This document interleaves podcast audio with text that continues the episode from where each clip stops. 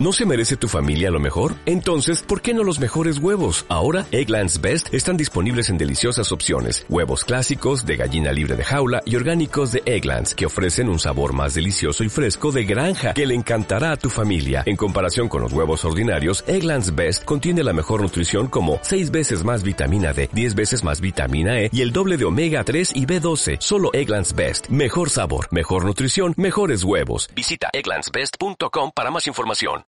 Eh, muy buenas tardes, Darío Andrade del portal barriosyvecinos.com.co.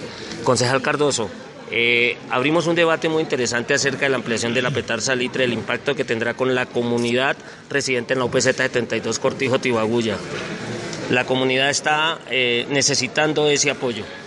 Así es, nosotros hemos estado tramitando este debate de control político desde hace un año, apenas hoy logramos finalmente que se nos agendara eh, y creemos que ha sido muy importante porque se abrió el debate de una manera pública, se sacó de la esfera allá simplemente de la oficina de la CAR y de la Secretaría de Ambiente para traerlo públicamente ante el Consejo y ya como eh, pudieron darse cuenta hoy los ciudadanos, pues ya los concejales comienzan a tomar posiciones eh, al respecto y esto es muy importante porque tenemos que exigirle definitivamente a la administración distrital que defienda la, la condición, la buena calidad de vida de sus ciudadanos, independientemente de que la autoridad ambiental en este caso sea la CAR, nosotros también tenemos una autoridad ambiental, es la Secretaría Distrital de, de Ambiente y es necesario que en uso de la autonomía territorial impida el distrito que la CAR vaya a desarrollar un proyecto que no ha sido sociabilizado,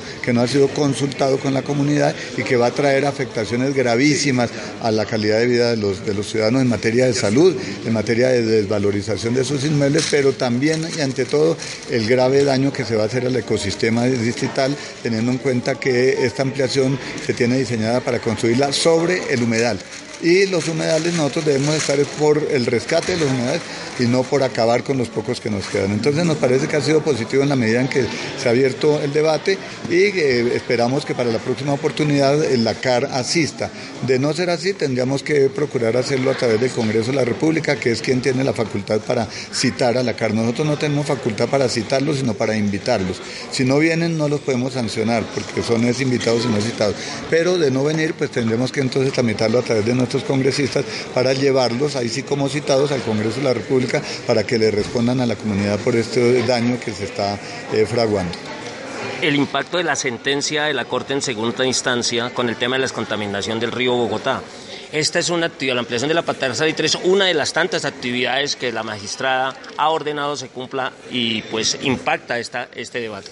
Así es, y nosotros no desconocemos ni más faltaba que existe primero la gran necesidad de descontaminar el río Bogotá, eso no tiene duda y creo que no haya un solo bogotano que se niegue a la descontaminación del río, del río Bogotá. segundo, no desconocemos que hay una sentencia judicial emanada del Consejo de Estado que ordena eh, la descontaminación del río y entre esas órdenes dice que la planta de tratamiento del salitre debe, debe mm, ampliar su capacidad, que hoy es solamente de 4 metros cúbicos, tiene que ampliarla, eso no lo desconocemos.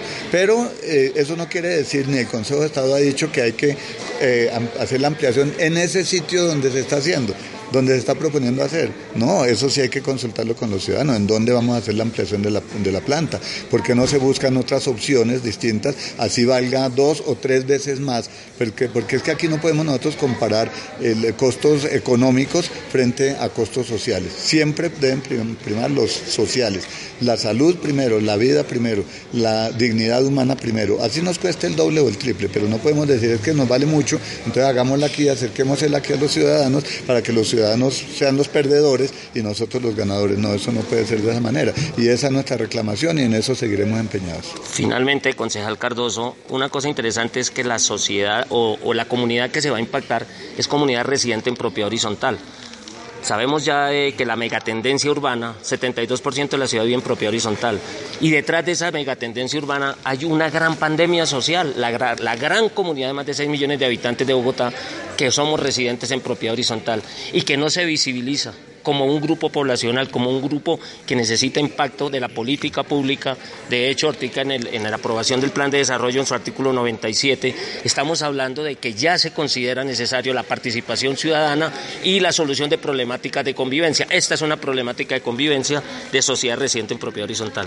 Así es, y por eso es que se requiere que haya una verdadera participación ciudadana que está contemplada en la Constitución Política. Colombia como Estado social de derecho se basa sobre la participación de los ciudadanos en la toma de las decisiones que les afecten.